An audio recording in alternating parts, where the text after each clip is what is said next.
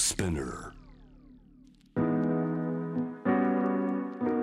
グローバーがお送りしています。J-Wave シャムダプラネット、えー今夜は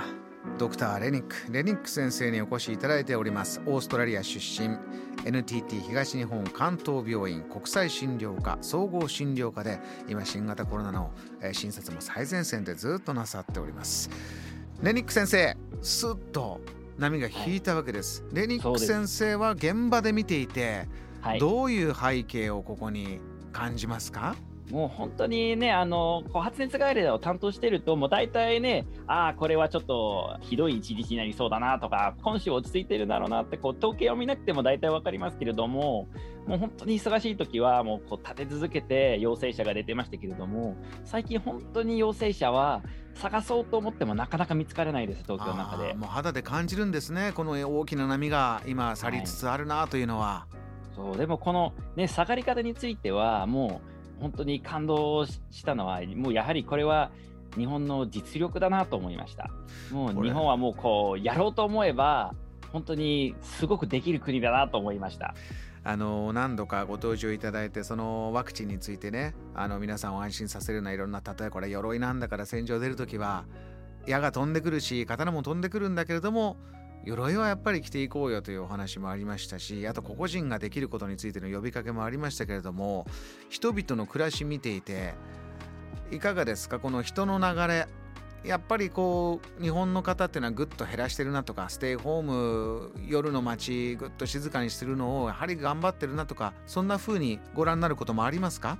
そうあの本当にそう思います。でこれはえっと、人流はね、このスクランブルの交差点とか見ると、そんなにあの減ってはなかったですけれども、やはり人々の行動がかなり変わったと思います。なるほど。あの私たちはね、もう本当にコロナ疲れっていうのはありましたけれども、うん。やはり2万ぐらいになった時に、皆さんがちょっと本気になって、あこれがもう本当にほっとくと良くないなっていう感覚ができて、本当にそれで行動が変わって、こう人とのあの接触をなるべくちょっと考えて、その危ない行動はもうさすがにやめようっていう。で、前もね、あの、ツイッターでも話してるテーマなんですけれども、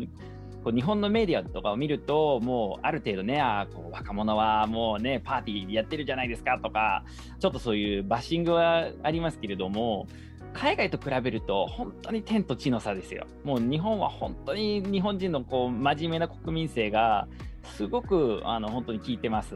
もうあの肌で感じるものですね、それも。俺若者の方、まあ、老若男女行動を称えたいというそういったねレリンク先生のお話ですがじゃあこうなってくるといや本当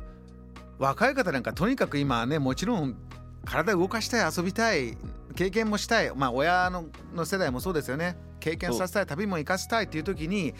じゃあこの数字頑張って減らしたこの行動をよしみんな動こうよとしていいのかしらという気持ちに。ふっとなるわけけですが。これもね、あのまたイギリスの話を見ると、うんイギリスはね、そのもう行動規制がなくなった日は、あのもうすっごいパーティーでしたよ。あのもうこう12時になったら、もうその鐘が鳴ったところからみんなもうノーマスクで、わ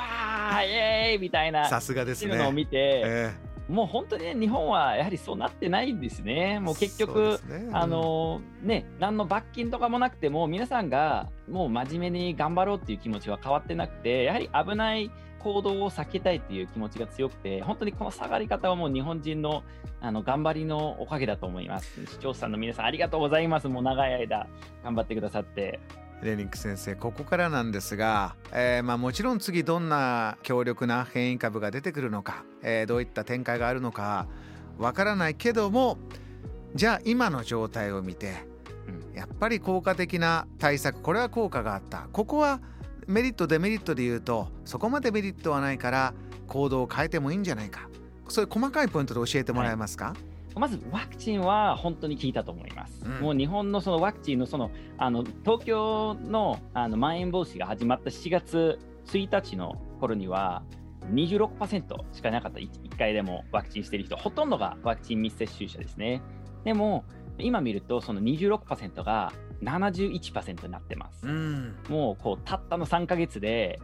本当にすごく変わりました。いきなりあの今はもはやアメリカやドイツをもう追い抜いてる、もうずっとね、日本は遅れてるなってこう批判されていましたけれども、もう今は逆にね、日本人が堂々とアメリカ人と会ったら、もうあなたの国は遅れてるなって、もうちょっとワクチンどうにかした方がいいよって、もう言える立場になりましたのでね。この皆さん、まあ、もう本当に順調にワクチン事業も、スタートは時間かかったけれども、進んできた。これは聞いた。ですからですね、まあ、ワクチンに関することはこれをま続けてえ意識的にやっていく、えこれは必要。他の部分どうでしょうね。じゃあ飲食店どうするか、えー、お酒飲んだりどうするかそれこそ旅人の移動をどうするか。どんな風にご覧になります？そうですね、まあ、まずは結局、その一番危ない場所っていうのはやはり会食ですね。医学的に見ると、もう会食はもうどうしても、わーっとこうね、盛り上がっちゃいますよね、はい、こうあの会話してあのこうで食べたり飲んだりしてると。なので、そこがあなかなか難しいところですね。あんまりこう、うん、特にあの未接種者同士だとあの本当に危険だと思います。ワクチンの未接種者同士の会食、これは一番ハイリスク。こうわっと騒ぐというと、エンターテインメントの現場どうでしょう？スポーツ、まあ、音楽ライブとかシアター演劇含めてですが。そうですね、まあ、もちろんマスクがあればあのである程度その感染対策がしっかりしてれば少しずつはその自粛のあの制度をどんどん緩和できるんじゃないかなと思いますけれども、ここは私はあの日本人を信じてます。やはり海外みたいにできるからといって、わーってこう何でもいいようなあのあれではないですので、やはり音楽を聴きたい。で、もうずっとね、あのライブ行けてない人たちにとって、ある程度ね、そういう経験もさせたいっていう上で、でも感染リスクをなるべく減らすための何かの対策をやりながら、うんうん、まあ、こう安全にしながらっていうところでやるしかないと思いますね。日本人はそれこそ静かなる盛り上がりは得意ですからね。もともとそういうタイプですからね。素晴らしい。あのもうもう一点だけこの時間伺いたいのは、ええ、少し前にこう季節性のグラフアップダウンがあるんじゃないかって言われてました、はい、この時期になるとどうしてもグラフが上がる。ですからここから寒くなるとやはり同じ暮らしをしててもグラフが上がるんじゃないか。そんな心配もあります。いかがでしょう？この季節性という言葉に関しては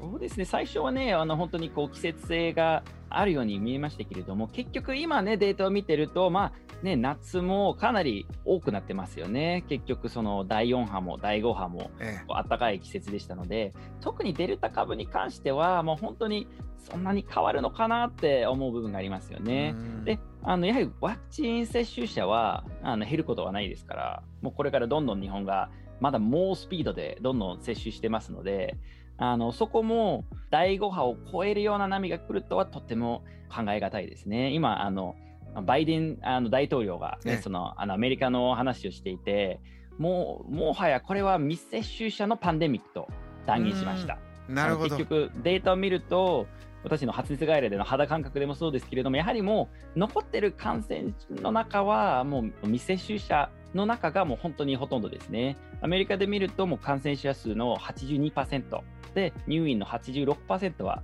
未接種者なのででその未接種者同士のコンタクトがなくなれば感染の流行りもある程度あの収まると思いますのでこういう最新のデータでまた、えー、じゃあワクチンを、えー、打とうというようなことがね進むんじゃないかなとお話聞いてて感じました。JAM The Planet